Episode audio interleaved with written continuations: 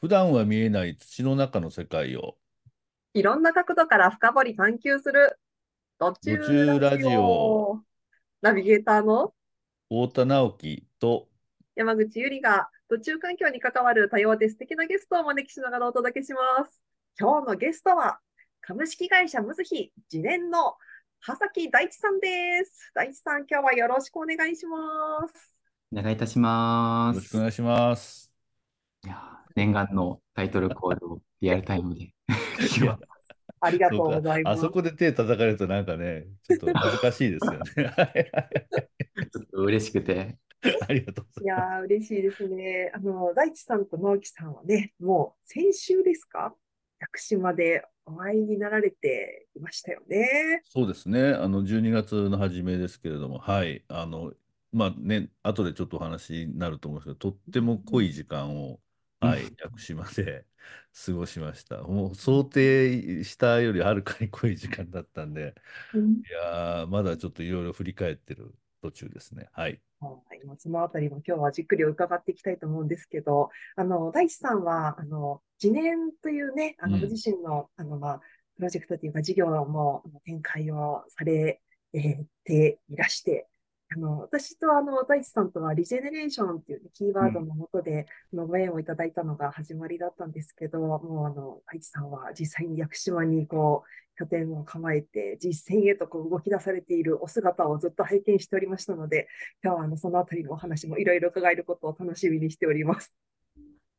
お願いいたします。よかったら大地さんからも自己紹介お願いできますか？はい。改めまして、葉崎大地と言います。え、もともと1996年、千葉県の銚子市っていう港町で生まれました。えー実家は水産関係の仕事をしてまして、もともと私は3代目としてあの家業を継ぐ予定でした。ところが、ちょっと大学時代にですね、地元が消滅可能性都市に指定されていることと、こう温暖化の影響とかで世界的に魚が取れなくなってるっていうことを知り、いずれ3代目としてこう会社を継いでいくのに、こう会社のことだけじゃなく、地域経済やこう魚や海とかこう自然環境のことまでちょっと考えていかないと今後やばいんじゃないかっていうふうに思い立ち、こう持続可能性っていうある種キーワードをテーマに、それを探求する旅に出て、途中いろいろあったのですけど、今回ちょっと省きまして、その旅の果てに今、屋久島にたどり着き、うんあの暮らしているといったところです。はい。本日お願いいたします。いやーよろしくお願いします。もともと漁師さんの家系でいらっしゃるんですか？水産の加工の。水産仲卸と言いまして、どちらかというと、魚を2つの役割があって、魚の目利きと流通の役割を果たすあのお仕事をしてました。私はしてないんですけど、はい。まさに海と人をこうつなぐお仕事が、でもその自然がベースに、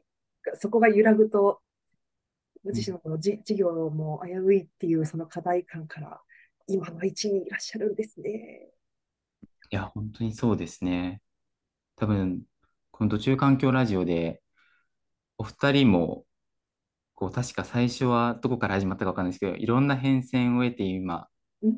土の中にたどり着いたっていううん話をされてたと思うんですけど、私自身も海から始まり、その後、こう、エコビレッジって言われるような自給自足な暮らしをしていく、こう、里の探求が始まり、で、その後森の探求があり、最後に今、こう、それこそ土壌だったり微生物だったりっていう世界に入り始めてるので、あの、このラジオはすごい楽しみながら聞いております。嬉しいですね、直樹さん。直樹さんと大地さんのご縁っていうのはどんな感じで始まられたんですか？あ、えっとね、あの、この土中環境プロジェクトを立ち上げて、その研究、一緒に研究しましょうっていう募集をしたのが、まあ、今年の、まあ、2023年の7月で、その時に初めて、はい、お会い。そう初めてだったんだ。そうなんですよ。で、しかもなんかね、その時の、まあ、メモもあるんですけれども、話した時の、お あのね、まあ、その当時、半分ぐらいしか実はね、言ってることが分かって、分かんなかったんですよね。いや、いやなんかそう、いや、あの、あの、その建築の話とか、まあ、ちょっとこの後話になるんでしょうけど、そこで微生物を測るっていう話とか、いや、微生物はとりあえず測定するんだけど、他の測定方法も探しててみたいな話とか、その時にダーッと話を聞いて、いや、本当に何をしようとしてるんだろうかっていうので、はその当時は半分ぐらいしかやっぱ分かんなくて、で、今回行っても多分ね、7割ぐらいしかまだ分かってなくて。ただその、その時にすごく思ったのが、その最初この土中環境の話って、まあ、割とこう重心というか重点は自然の、まあ、大地の健康を知るみたいな話だったんですよね。でそこにあんまりこう人間の活動っていうのはあんまり、まあ、特に森で始まったっていうこともあってなかったんですけれども大地さんと話をしてあなるほど人間の活動についてもこう自然にどういう影響があったりあるいはその影響っていうのがマイナスだけじゃなくてプラスがあるっていうことを測定しようとしてるんだなっていうことは7月の段階で分かって分かったんですよ。ただそのどんなビジネスなのかっていうのはまだその時は全く分かんなくて 今もあんまり分かってないんですけれどもそれでその後このラジオでもまあねあたかさんとかからいやこれから価値が生まれる事業が生まれるっていうのはあの自然にいいことと人間にいいことの交点だみたいな話をまあ割とこうそこの抽象的な話は分かってたんですけどそれをなんかビジネスとして考えてる人がいるんだっていうので結構出会ってしまったというかこういう人がいるんだっていうのがね僕割とこうすごくそれ自体がものすごい衝撃というか驚きというか、まあまあすごいいい意味でのねっていうのがまだえ4ヶ月ちょっとぐらい前だったんですよね。それでまあねその屋久島に呼ば呼んでいただいた時に、まあ、僕割とこう心の内っても何度何度も言ってるとインド派で割とデブ症なんですけどこれはもうなんかどうしても行か行きたいって思ってまあまあ予定ね調整して4日間行ったっていうようなそういう出会いでしたね。はい。ね、直樹さんからは、あの、ラジオ始まって当初から、大地さんを呼びたいっていう話をずっと伺ってたので、ようやく年間が叶ったという本日そうですなわけですけれねども。。で、行ったもののなんかね、まだよく分かってないね もうぜひちょっとそのあたり、あの、ご自身から再び、あの、説明していただけますか。リスナーの方に伝わるかどうかわかんないけど、一旦説明をしてお願いいただけますか？はい、頑張ろう。ありがとうございます。そうですね。個人的な活動のテーマは、えーあ、心地よい風土、うん。風と土と書いて風土を育み、こう次世代、次世代につなげていくっていう仕組み作りうん。が個人的な活動のテーマで、で、これは私自身がそもそもすごい強い欲求として、心地よさとか調和とか、うん。整うみたいなことに対してすごい強い思いがあり、で、それを個人の範囲だけではなく、例えば家だったりとか庭だったりとか、もう少し集落とか地域とか流域とか、こう範囲を広げていく営みっていうのをこうやっていきたいっていうのが、あの、個人的な活動のテーマ。そう、そこなんですよ。そこがね、なんかね、あの、本当に僕は驚きで、あの、主語がね、人だとわかるんですよね。うん人が整うっていうのが、もうだと、ああ、なるほどねって、あそれどうやって整えるんだろうとかね、ああのそういうのはすごくわかるんですけど、それが建物とかね、うん。地域とかって話になってくると、本当に頭の中、その7月の時はハテナだらけで、この人何をしようとしてるんだろうっていうのが、そうだ、そこなんですよ。いや、でも今、私は今、この大地さんのお話を聞いて、あの、えっと、小野渚さんに登壇いた、登場いただいたときに、あの、木の心地っていうキーワードを語られていたのを思い出しましたよ。ああ、ねでも本当に心地よさって、本当に主観的じゃないですか。うんなんか心地いいなっていう感覚。これは私自身が、まあ、東京でも暮らしてた時代もありましたし、うん。旅しながら暮らしていて、日本と海外に巡ってた時期もあったんですけど、なんかこう、心地よいって感じるところとそうでないところっていうのが何なんだろうっていうのは、旅をしているさなかはずっと感じてたんですけど、言語化はうまくできなかったうんです。んうんうんただ、屋久島にたどり着いて言語化できたのが、これは本当に心地よい場所っていうのは、空気と水が本当に動いている場所だったっていうんのが自分の中の体感覚で、うん。私自身が心地よいと感じる場所は空気と水が動いていて、うん。空気と水が動いてるっていうことは、実は私以外のこの草木だったりとか、ね土壌だったりとか、微生物だったりとか、いろんな命も実は心地よさを感じていたんじゃないかっていうところが、ねなんか接点となるようなところ？はいね。そのお話は今度はあれですね、高田博美さんが、多分屋久島にも少し関わられたりもしてるのかなと思ったりもするんですけど、いやどうなのかなわかんないけど、あの、高田さんも、そのこう、空気と水の動きっていうのが、うまくいってるところに行くと、あの、人も心地よいんだっていう話をされてたなを、改めて噛み締めています。いや、そうですね。本当に。なんで、この心地よいっていう、じゃあ空気と水が動くっていうのは分かったんですけど、それが私自身としてはもう、私自身の役割としては本当にもう架け橋となるような役割だなと思って、うんうんうん。別に今何かこう、すでに専門性を持って取り組んでるとかうん、成し遂げるっていうよりも、本当に先代すごい素敵な技術を作ってくださった方々がいて、うんそれでも本当にこれが広がってないのがもったいないなっていう思いがあり、うん。それを広げていくのには、例えばアートだったりとか、うん。テクノロジーだったりとか、うん。こういろんな、こんなに面白い手段がたくさんあるのになっていう、うん。うん。これを結びつけていくことで、ある種こう、今まで本当に心地いい空間だったんですけど、人と自然が共にそこで暮らしていて、そこから人が離れてしまって、仮想空間になってしまったところなんですけど、もう一度そこの場所に、うん。圧倒的なこう価値あるうん。空間が作られたときに、うん。再び人も自然も心地よいこう場所が作られていくんじゃないかっていう仮説があり、それをこの屋久島でいう、まあ、全国的にもそうなんですけど、流域っていう範囲でやっていこうっていうのが、もう自分自身の活動になってまして、じゃあそれをどうやってやっていくのかっていうところが、あの、一言で言うと、あの、神社の最定義なんですけど、神社のようなリトリート空間、うん。それはこうゼロプレイスって言ってるんですけど、ゼロプレイスを世界各地に再びこう作っていくことだなっうんていうふうに思っています。もう少し具体的に言いますと、うん。こう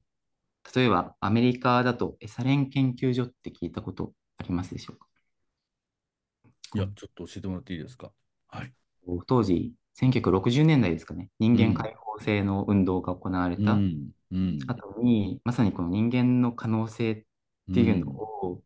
こう解放していくような、うん。そういう滞在型のリトリート施設がうん。アメリカにあってですね。うん。うん。うん。うん。で、ある種それをこうベンチマークにしながらも、うん。本人は本当にそもそも素晴らしいこう神社っていうう、ちの森含めたこう神社っていう空間があって、この神社っていう空間が、うん。まあ、神社合併とかいろいろ背景をこう聞いていく中で、うん。本来の機能が今あるとことないとこともしかしたらあるかもしれないんですけど、うんうんうん。この日本的な精神性も持ち合わせたリトリート空間をうん。再び作っていくっていうのが今の時代に必要だなと感じて、うんでその空間を作っていくっていう取り組みが、まあ、次年のあのプロジェクトうに、ん。いや、なるほど。私は、私はとても共感するところがあるんですけど、なんかあの、神社とかその神樹の森みたいなキーワードって、このラジオにご出演してくださる方から時折出てくる、うん。ねあの言葉だったりするんですけど、やっぱ人が関わって大切に守ってきた場所っていうの共共通点もありますよね。うんうんうんうん本当にそうですね。もう、いや、これ、話し始めるといろんなステップだったりとか構想があっうんて、うんすごいこう長くなってしまうんですが、一番最初のテーマに戻りますと、本当にこう美しい、心地よい風土をうん。育み、次世代につなげていく仕組み作りっていう意味で、本当に今、世界各地でこの、ここまでも多分、このうん。ラジオでお話しされていた大地の再生、うん。高田さんとか矢野さんとかがこううん取り組まれている、こう水と空気の通り道を作っていくうんっていう動きは、すでにこう広がっていると思ってまして、うん。その動きを、ある種、ちゃんとこう見える化していくってはい。いう意味と、それがどうしたら、一回きりで終わらずに、可能にそこに人が訪れて、継続的に良くなっていく仕組み作りができるんだろうか。っていう問いが、一番最初のファーストステップとしてあり、うん。それの問いに答えるものが、まさにそういうリジナラティブアーキテクチャ、まあ、再生建築と言われるような、うんこうある種その建物があって、その上を人が歩くことによって、うん。私は地球の鍼灸師って言ってるんですけども、うんまあ、地面の中にこう杭のようなものが刺さってまして、うん。建物が。うん。それがある種一本の木のように、こう人がその上を歩くと、その杭があの、うん。地面の中で揺れて、うん。地面の中が揺れるっていうことは、そこで空気が動いて、水が動いて、うん土が硬くならずに、うん。柔らかい状態をある種保ち続けるっていうような仕組み作り。うんつまり人がそこに来れば来るほど、この途中環境、大地が、こう、まあ、整っていくっていう状態が、その建築の技術によってまずできるなっていうのが、こう、ファーストステップとしての、なんか問いの回答でした。うんあの、いわ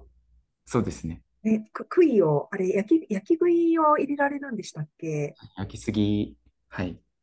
ね、この炭になった杭を途中に埋めることで、多分なんか木の、木の根っことまあイコールじゃないけど、な、なんかね、この縦方向のつながりと、それがちゃんとこう土とこう調和していくような仕掛けになっていくっていうことなんですよね、きっと。うんあ、そうですね。これも、あの、屋久島で本当に尊敬している方々が、まあ、住む屋久島っていうプロジェクトがすでに行われていて、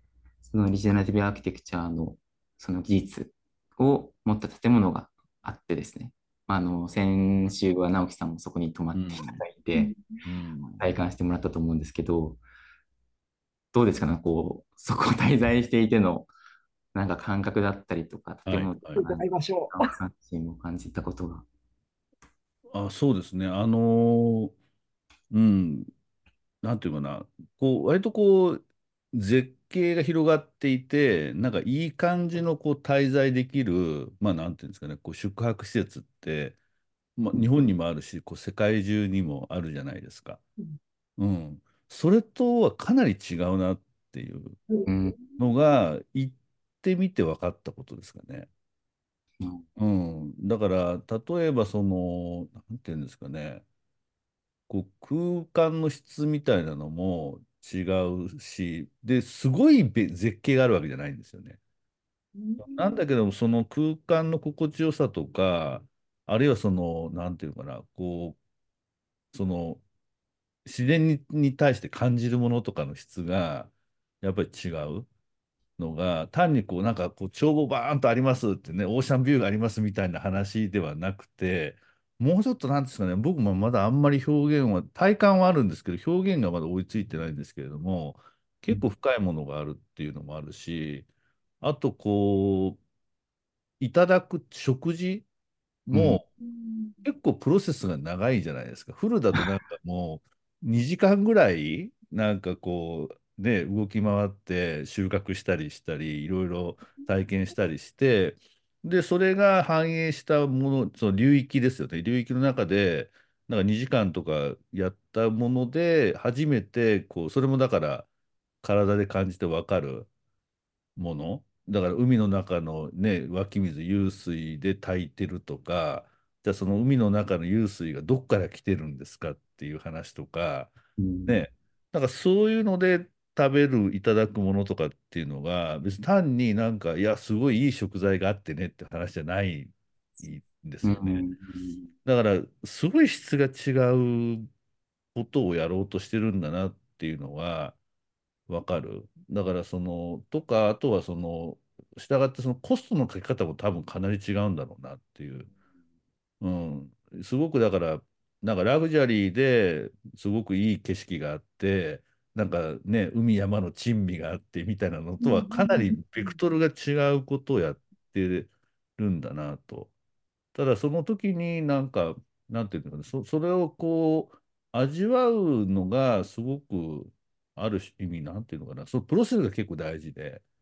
うんあのよくドミニクさんとこう持続的ウェルビーイングって話をよくするんですけど、うん。持続的ウェルビーイングっていうのは、なんかそのパッとこう味わえるものじゃなくて、なんかこうじわじわっとこう味わう ウェルビーイングがあるよねっていう話をよくしてるんですけど、なんかそういう方向のものなんだなっていう。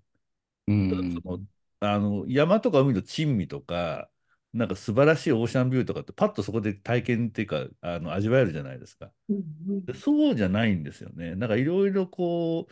う、なんかこう体を使っていくうちに、なんか味わえる。で、しかもすごい上質なものが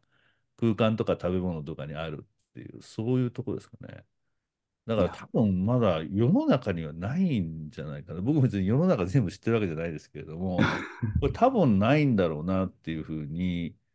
思うし、まあ多分同じようなトライアルをしてるところは、まああのね、スムのプロジェクトもそうですけど、かなり似たものがなんかブラジルでしたっけ、なんか南米の方にあるっていうのも聞きましたけど、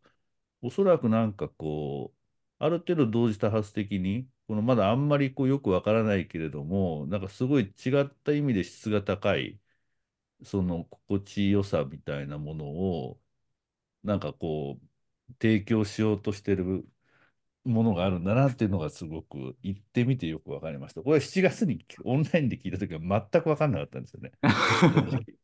全く分かんなくて、まあなんか古い、古いなんかね、石場建ての建築やろうとしてるのかとか、そん、そんな感じで思ってたんですけど、行くと、あ、これはかなり違うなっていうのが、その古いものを復活させてるっていうものでもないし、いわゆるそのラグジュアリーななんかこうね、景色だったり食だったりっていうの、のでもないし、まああんま見たことないもんですよね、これね。うんうん、で、それがまあもうちょっとビジネス的な観点でいくと、本当に持続、そのコスト面でも持続して、で、再現をいろんなところでできるんだったら、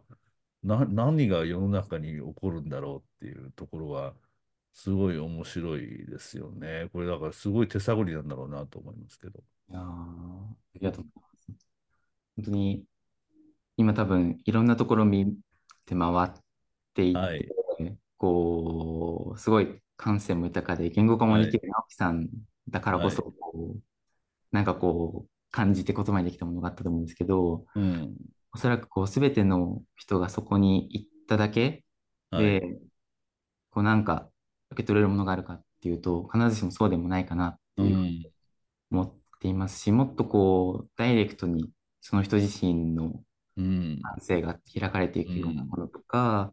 気づきが生まれていくプロセスってどうすればいいんだろうっていうのがあったときに、うん。そう直樹さんがこの前、あのまあ、この土中環境のラジオにも出演されていた、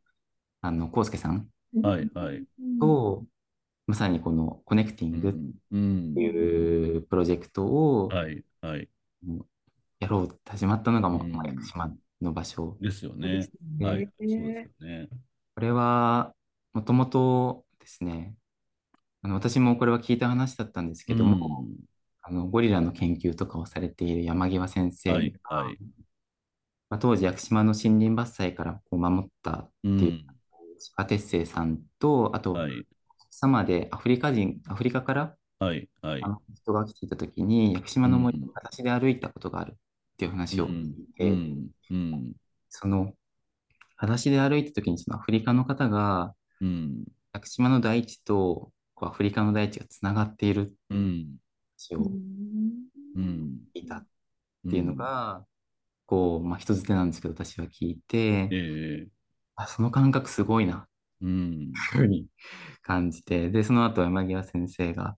こう、地球温暖化が始まったのは、もしかして私たちが靴を履いた瞬間から始まったのかもしうれない。んうん。まさにこの、大地、土中地面っていう、この自然との接点、感覚っていうのを切り離してしまったときに、私たちはこの身体感覚として自然とのつながりから離れてしまったんじゃないか。という問いがあったもと、それこそ康介さんとか話をしながら、どうしたらこう普段その感覚がない状態でも、誰もが直感的に見えない世界っていうのに思いを馳せつながることができるんだろうか。っていうので、まあ、ぜひ体験してほしいんですけど、コネクティングっていう作品が、はいはい。小月さんチームが作り上げてくださって。そうね。いや、だから多分その、なんだろうな、こう、その体験になんかこう、名前がつく可能性もありますよね。うんいや例えばね、その、シェアリングって、まあまあ、シェアリング自体は普通名詞だけど、まあ、ある、こう、えっ、と、ある、ある人があることをやるっていう、まあ、シェアリングエコノミーっていうのは今、大体イメージ湧くじゃないですか、どんなものなのかって。どういう人が何をするのがシェアリングエコノミーなのかって、大体わ分かりますよね。で、市場規模も計算しようと思ったらできるし、で、そこで、まあ、ビジネスやってる会社っていうのも何社か上げるっていうのはできるじゃないですか。でもその10年前にシェアリングって言っても、はあっていう感じだったと思うんですよね。うん。なそそななんなのそれって言って。うん、なんかそのレンタルとどう違うのとかね。リースとどう違うのとかって、まあなんかすごく分かんなかったと思うんですよね、うん、シェアリングって。10年とか15年前とか。そのななどういうじょ心の状態で何をしてるのかっていうのが分かんなかった。今は説明である程度できるじゃないですか。うん、それに近いものなのかなっていう状態としては、うん、それを今リトリートって仮に言ってるけれども多分違う名前で言われる可能性が高いなっていう。いやうん、それでおそらく10年とかした時にまあみんなわかる言われたら、うん、あちょっとあの10日間まるまるしてきたみたいな。とかまるまるエコノミーみたいなまるまるっていうのが、なんか多分あるんじゃないかなっていう感じがしますよね。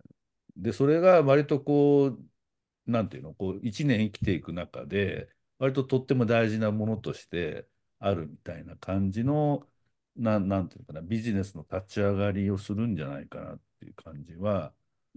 しますよね。で、それは明らかに、なん、なんていうのかな、もう例えば大地さんとかの世代だとそれを自分は感じられるし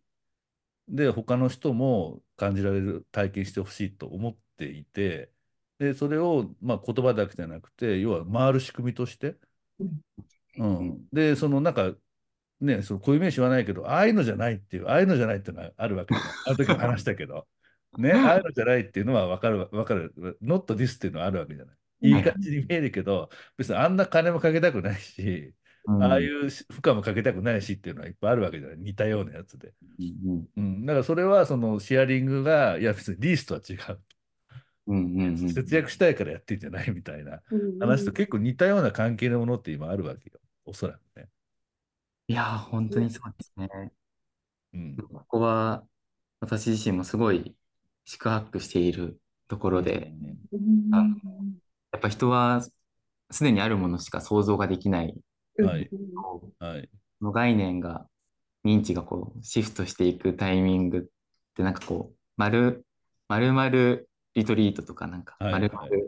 ホテルとか丸々サウナとか、なんかこう、その丸々って何なんだろうっていうのは、そうですね。に探求していきたいなっていうふうに思って。うん、多分だから方向としてはなんかつながり直すみたいな感じのなんか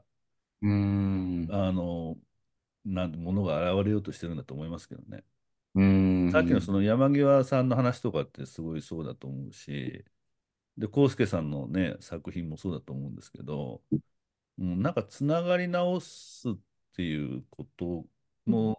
なんかサービスというか体験みたいなものなんだろうなとは思いますね。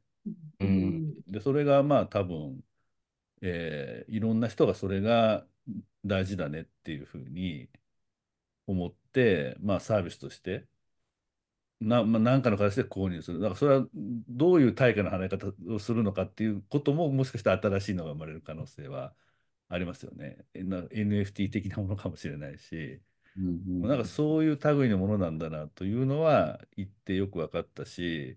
で、その循環するっていうことをいろいろトライアルするっていう意味で、屋久島の土地というのがとっても適してるっていうのが分かりましうんた。あの変化も早いし、体感できるから。そうですね。うん、やっぱりああいう地形で、ね、だって建築建てるだけであれだけ変わるわけだし、うんそれが本当に体感できるっていう土地の特性というのもすごい、あ、なるほど、ここでだからやってるんだっていうのもよく分かりましたね。うんうん、でもこれはでもなんか、その、プレゼンとかでは分からないな。いや、少なくとも僕は分かんなかったですね、7月の観点で。うん、あれでなんか、例えば、いや、いや、もうね、これだからビジコンとかに出せるもんじゃないと思うんですけど、なかなか。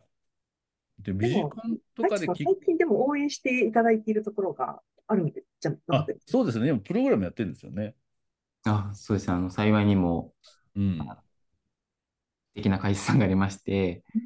ホームページとか出てるので、あの、名前出しちゃうんですけど、GOB っていう会社が、うんここは世界観に投資するっていうミッションで、うん。こうやっていて、ある種、私の今のよくわからないこう世界観にすごい可能性を感じて、実証実験の費用をこう投資をしてくださっていてです。で、それをベースに昨年12月から、ちょうど今年で、この12月で1年なんですけども、1年間、まあ、実証費用をベースに仮説検証をこう進めてきまして、でようやくこう、なんでしょうね、持続可能な、それは社会性だけじゃなくて経済性含めて、まずこう、一つ形にしていけそうだねっていうこのモデルがようやく見えてきた中でう、ん。ただ少しだけ、あの初期投資がかかるので、もう少し資金調達が必要かもしれないっていうのが、はい。今のフェーズになってるんですけども、はい。まあでも本当にいろんな方々のお力添えをいただいて、うん。個人的にはこれは必然的にや作られていく流れだなっていうのはそう本当にですね。感じてうんまして、そうそう。ちょうどあの、あの4日間にね、あの、ヤマップの春山さんが来てたじゃないですか。はい。で、その、春山さんの話のセッションの時はいたか、あの、大地さんいたかどうかあれですけど、あの、これからのこうリーダーっていうので、あの、僕は結構それ印象的だったんですけど、あの、いい一個のチャートを話をしてて、で、どんなチャートかっていうと、丸が3つ書いてあるんですよ。ちっちゃい丸があって、それを包む丸があって、さらに大きな丸っていう円が3つ書いてあるんですけど、で一番小さい丸は、まあ、事業観、ビジネスを語れるリーダー。うんで、次の丸っていうのは社会観でソーシャル的なものを語れるリーダーっていうので、一番大きな丸は自然観、ネイチャーですよね。自然について自分なりの考えとか感覚、世界観を持っているリーダーっていうことで、まあ、これから、だからそれはふ含む関係になってると。うん。っていうので、やっぱこれからのリーダーっていうのは自然観を持つリーダーが、まあ、事業も作っていくだろうっていう。で、社会にも影響、インパクトを与えていくだろうっていうことを話をされてたんですけれども、僕はあれはすごい、そうだなと、面白いなってすごくあの時思って、まあ、結局それで、なんか春山さんと夜中まで話してたんですけど、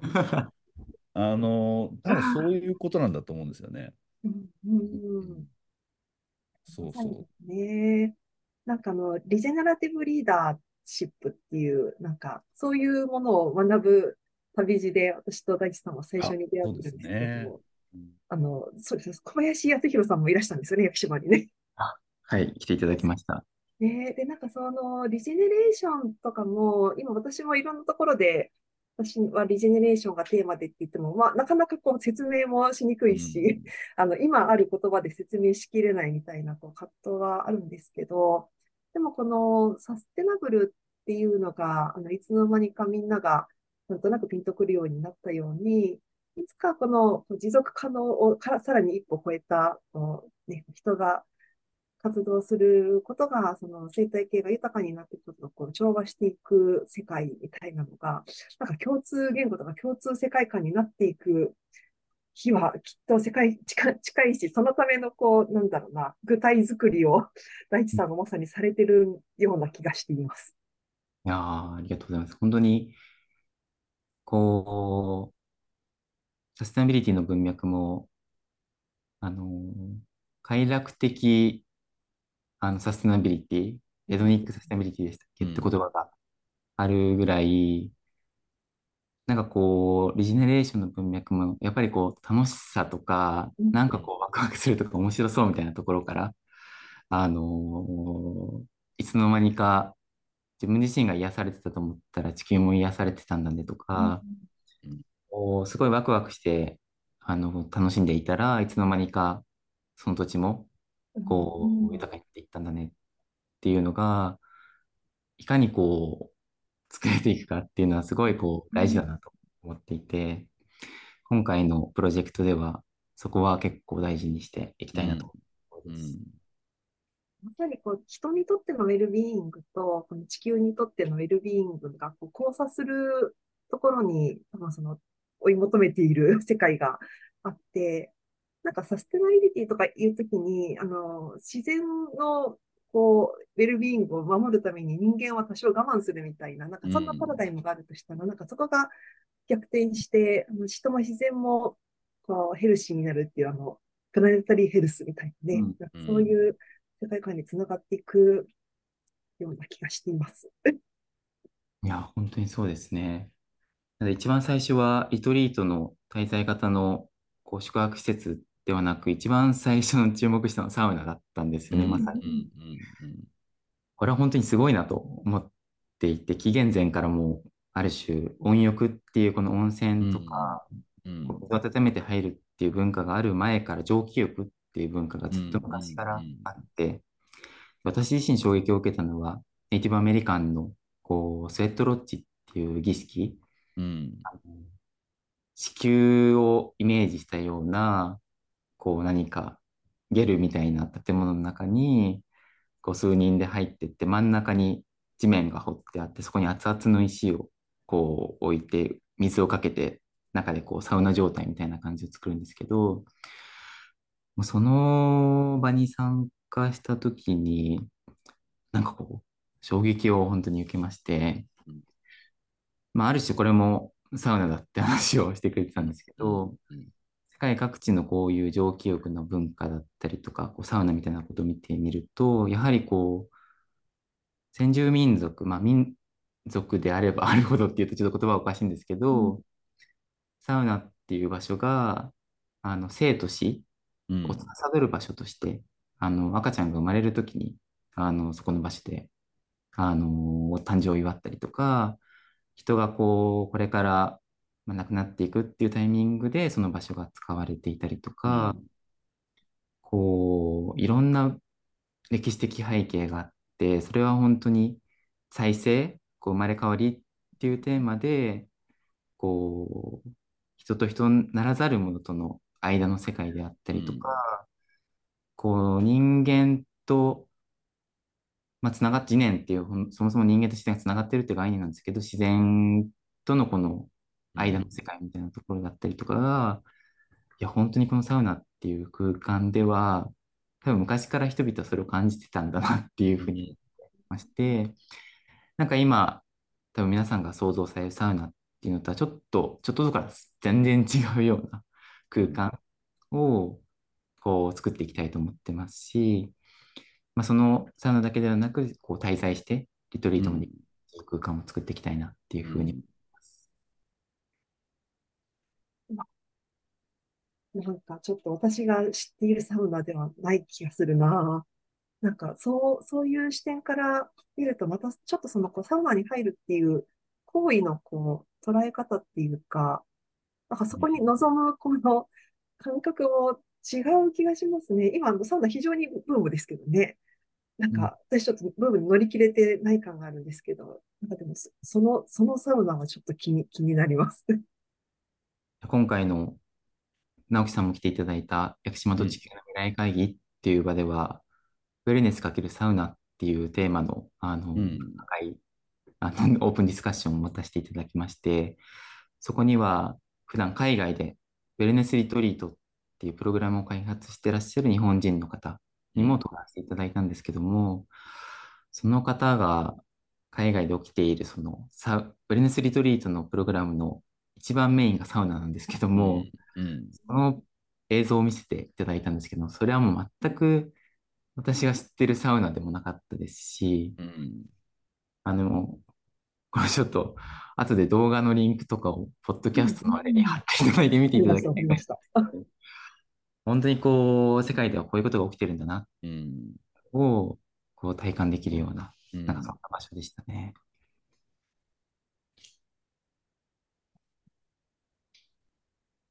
や、面白い。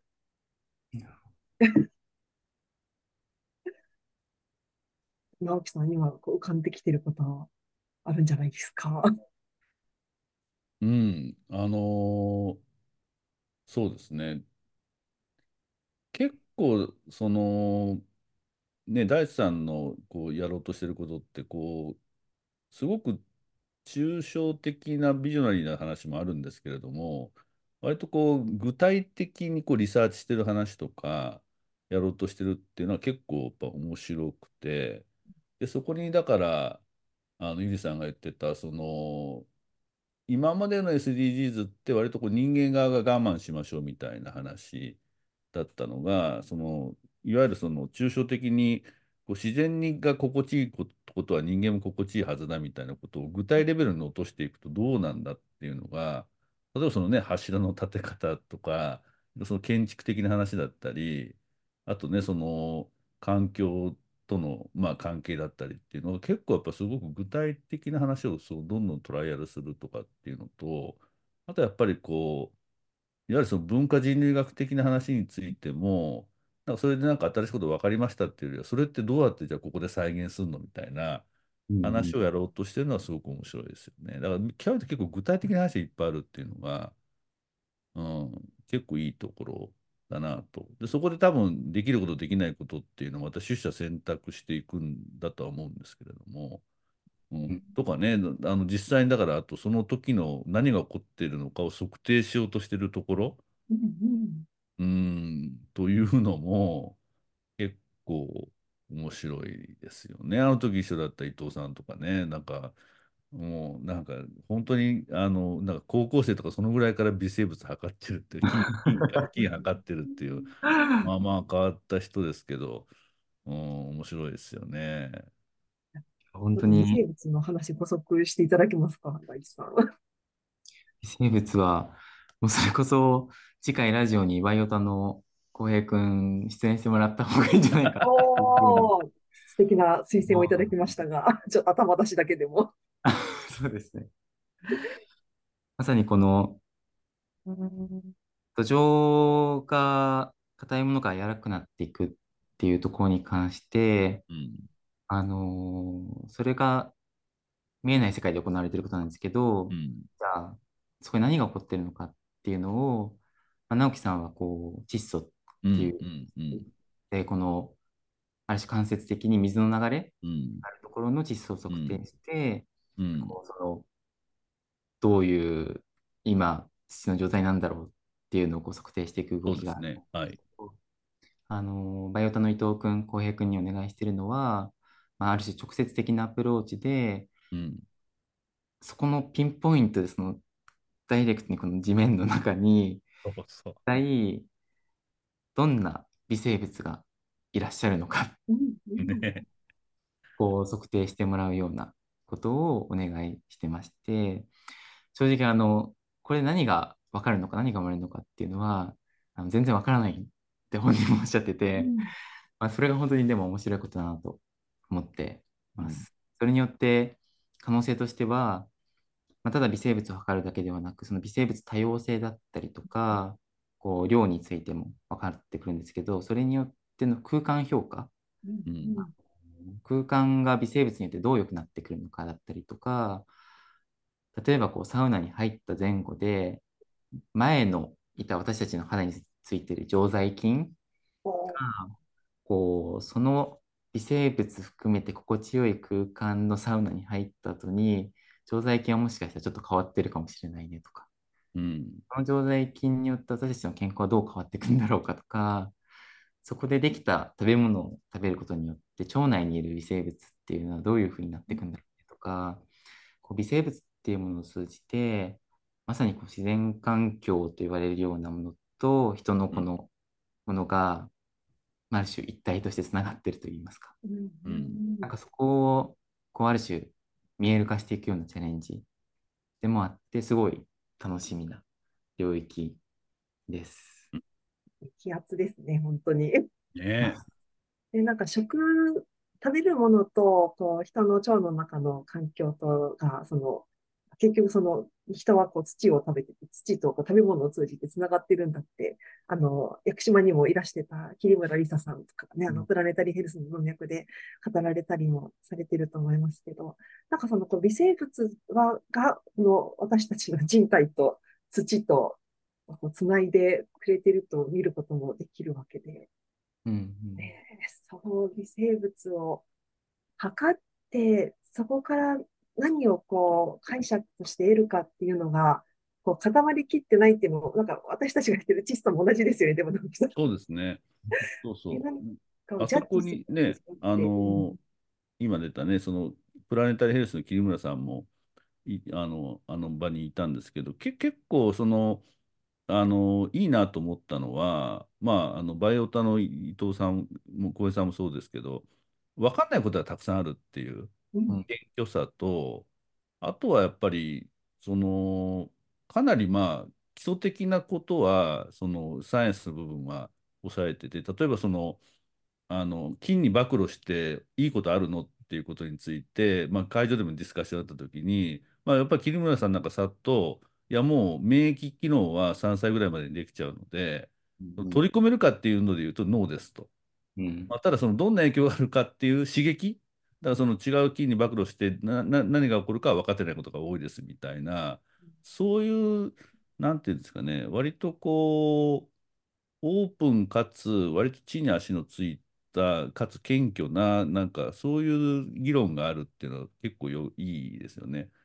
うん、ででそういうのがあるから僕も結構いいなと思っててただともするとやっぱり割とこう菌っていろんなこうねななんとなくいいみたいな話でこういわゆるエセ科学的にやってんじゃないのって批判もされうる領域じゃないですか。う菌ん金金ちゃん農農法もそうですよ。別に僕が否定するっていうよりは、なんていうんですかね、そのい科学的なふりをしていて、実はエビデンスがないよねっていうふうに、割とこう攻撃されやすい状態でもある中で、割とこう、いやいや、もう分かってない話が多いんですとか、でもやっぱりちゃんと探求もして、で基礎的なところもちゃんと抑えるみたいなことを、あの場にいた人は結構やってるというのが、割ととってもいいなというふうに。うんうんはいいやそうですね。本当に、一番は、その人自身が身体感覚を開いて体感できるっていうのが一番見える化していくサイエンスの領域が入ることによって、一はい周回ってそれがアートに変わっていったりねと、か、そうそこう全く見えなかった補助線う。うん、鏡みたいなものを通して、そうですね。さらに楽しさが増していくといいますか、はい、かそういった効果もあるなっていうふうに思ってます。そうですね。あの、ちょっとこのラジオに出ていただいたあの国立環境研究所のね、西広さんが言ってた話で、やっぱりその感覚だけだと、やっぱりあの人しかわからないっていうのがあって、やっぱり広がりにくいんだと思うんですよ。大地さんが言った、これがなんで広がらないのかっていうのは、感覚だけだとやっぱり、もうその人の言うことを信じるっていう人の範囲でしか広がらないじゃないですか。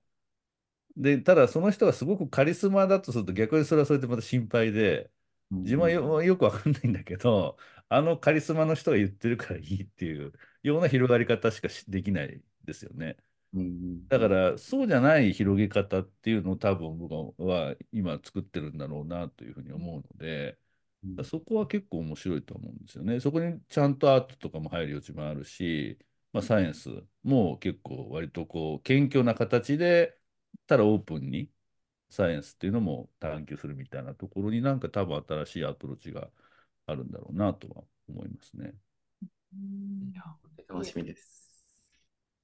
この土中環境コンデータプロジェクトにも、あの、研究員に興味を持っていただいたように、あの、ご期待とかもあるのかなを、ちょっとぜひ聞いてみたいときっと重なり合うところもあると思ってるんですけど、どうですか？ね、プロジェクトへのご期待とか、聞かせていただけるかしら。あありがとうございます。先ほどの次年のプロジェクトは、ただ屋久島にそのリトリートの空間を作るだけではなく、それこそ最終的に神社のように、うん。あの共有財産として、その地域の人が、その次年の、例えば株を持つとか、うん地域の事業者、あの経営者だったりとかが、会社がその株を持つことによって、その土地にある神社的なそのリトリート空間うん。を、こう、ある種保有して管理運営していくみたいな動きができると、いずれこう世界各地に流域が保全再生され続ける仕組みを持った空間を地域の人たちがある種管理運営してるみたいな仕組みが作れるんじゃないかと思ったときに、その前段として、まさに市民科学の領域うん。うでん、一人一人がこの見えない世界に触れることができるだったりとか、何かこうアプローチできるっていうのは、本当にこう一人一人のなんか可能性をエンパワーメントしてくれるようなものだと思っていて、なんかこう、もちろん屋久島でも、この途中環境のプロジェクトは仲間と一緒に進めていきたいですし、これから広げていく別の拠点でも、あの、一緒に取り組んでいけたら面白いなと思ってます。はい。あどうぞお願いいたします。ー嬉しいですね。自分のたちの土地を大切にするための市民科学。うんそのための途中環境であり、それこそ微生物測定もそうであるかもしれないし、うん。ということですね。いやー、とても楽しみ。ぜひな、この流れで、あの、このラジオでは、リスナーの皆様へのメッセージもいただいてるんですけど、そちらも大地さんお願いできますでしょうか？完全に忘れてました。えーいや、本当に、あのー私とつながってる、つながってない関係なく、ぜひこのラジオを聞いてくださった方で、屋久島に行きたいと感じてくれた方がいるのであれば、あのーまあゆりさんから直樹さんを通してでもいいですし、ぜひお声掛けいただければ幸いです。はい。楽しみにしております。ね百聞は一体験にしかずかもしれないですし、心地っていうのは現地に行かないと感じられないものでしょうからね。そうですね。いやー素敵なメッセージありがとうございます。直樹さんからもぜひメッセージをお願いします。そうですね、あの最後のね、大地さんの話で、やっぱりこう、土中環境プロジェクトでやろうとしてることの意味をね、やっぱりまたちょっと教えていただいたなと思って、あのちょっと今日はあんまり取り上げてなかないし、僕も理解がちょっと浅いんですが、あの屋久島に行って別のことで分かったのは、あんまり流域に地元の人が必ずしも関心がないっていうことなんですよね。うん。実は。あの、それは僕の感じで、まだちょっと理解不足のところもあると思うんですけれども、まあ実際にこう、あの、まあある種荒れてるところもあるわけだし、あの、で、ね、あのセッションでももう本当にあの薄皮一枚でっていうね、いつこれが崩れるかっていうふうなことをおっしゃってた人もあのいましたし、なんですよ。で、それをだからやっぱり、あの、自分たちが測るっていうことで、なんていうんですかね、こう、流域との関わりにもうちょっとこう、自分事として、こう、なんか意味が見えてくるみたいなことはあり得るのかなっていうのは、あの、マインドトレイルでね、うん。地元の方参加していただいて、例えば、ね、あの、康介さんから聞いたかもしれませんが、あの、なんか森が喜んでるっていうような、こう、あの、ね、鎮守の森を守ってる人の声だったり、あとはなんか、近くで農業やってる人が、いや、うちの農地ってどういうふうになって、その水がね、どういうふうになってるんだろうっていうことを気にするとかね、うん。そういうことが実際にこう言葉として出てきたりするっていうのを考えたときに、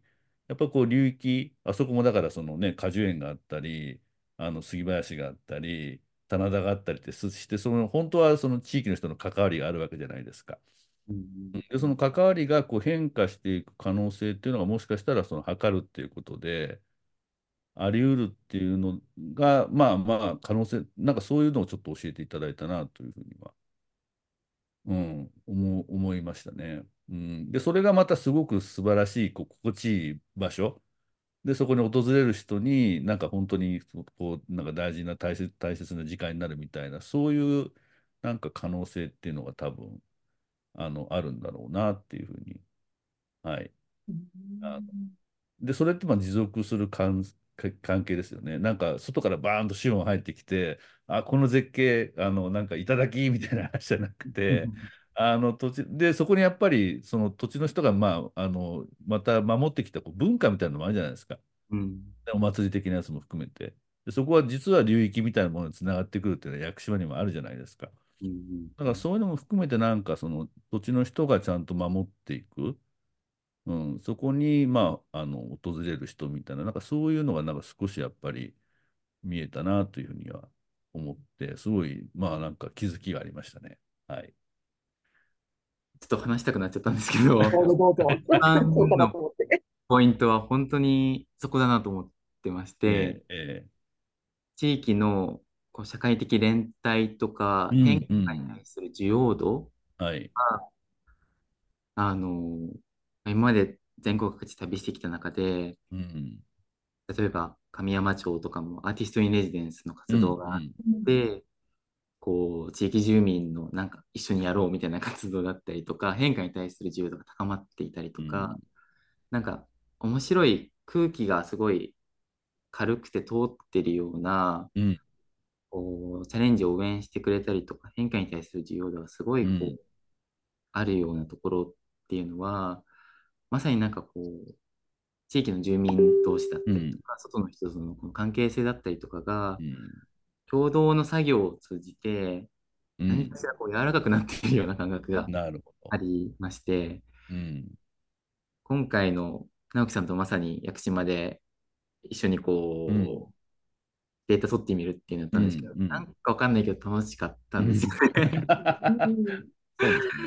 なんかそういう今回の屋久島と地球の未来会議のアートをみんなで描くっていうのがあったんですけど、うん、なんかこうみんなで一緒に何かやるっていうプロセスが、例えばサウナでなんかよくわかんない語り合うっていうことだったりとか、井戸端会議が昔あったように、はい、なんかこう共通で何かやるっていう体験が定期的にあるっていうのは、実は本当に素晴らしいことなんじゃないかと思っています。ぜひ進めていきたいと思います。素晴らしいですね。あの、屋久島というと、あの、映画森人の、あの、ロケ地の一つにもなって、うん、あの、森の大地の再生に、あの、共感をした人たちは、あの、多くは、あの、屋久島に行ってみたいって、うん、そこであの、環境再生に関わりたいという人が少なからずいるのではないかと私も感じていて、でもそういう人たちが、こう、連綿と、あの、一時にドーッと来るとかじゃなくて、あの、ね、この変わる変わるやってきては、その、前に成功作業をした人たちと、今自分たちがこうやっていることと体験していることとのつながりを感じながらバトンを渡していくみたいな未来が見えるなっていうのを私は感じました。ね、いや、本当に今日は素敵なお話をいただいてありがとうございました。ありがとうございました。ありがとうございます。では、それでは次回も私たちのすぐ足元にある土の中の深い世界と土を取り巻く広い世界を一緒に覗いていきましょう。ご視聴くださった皆様もありがとうございました。ありがとうございました。本当にご出演ありがとうございました。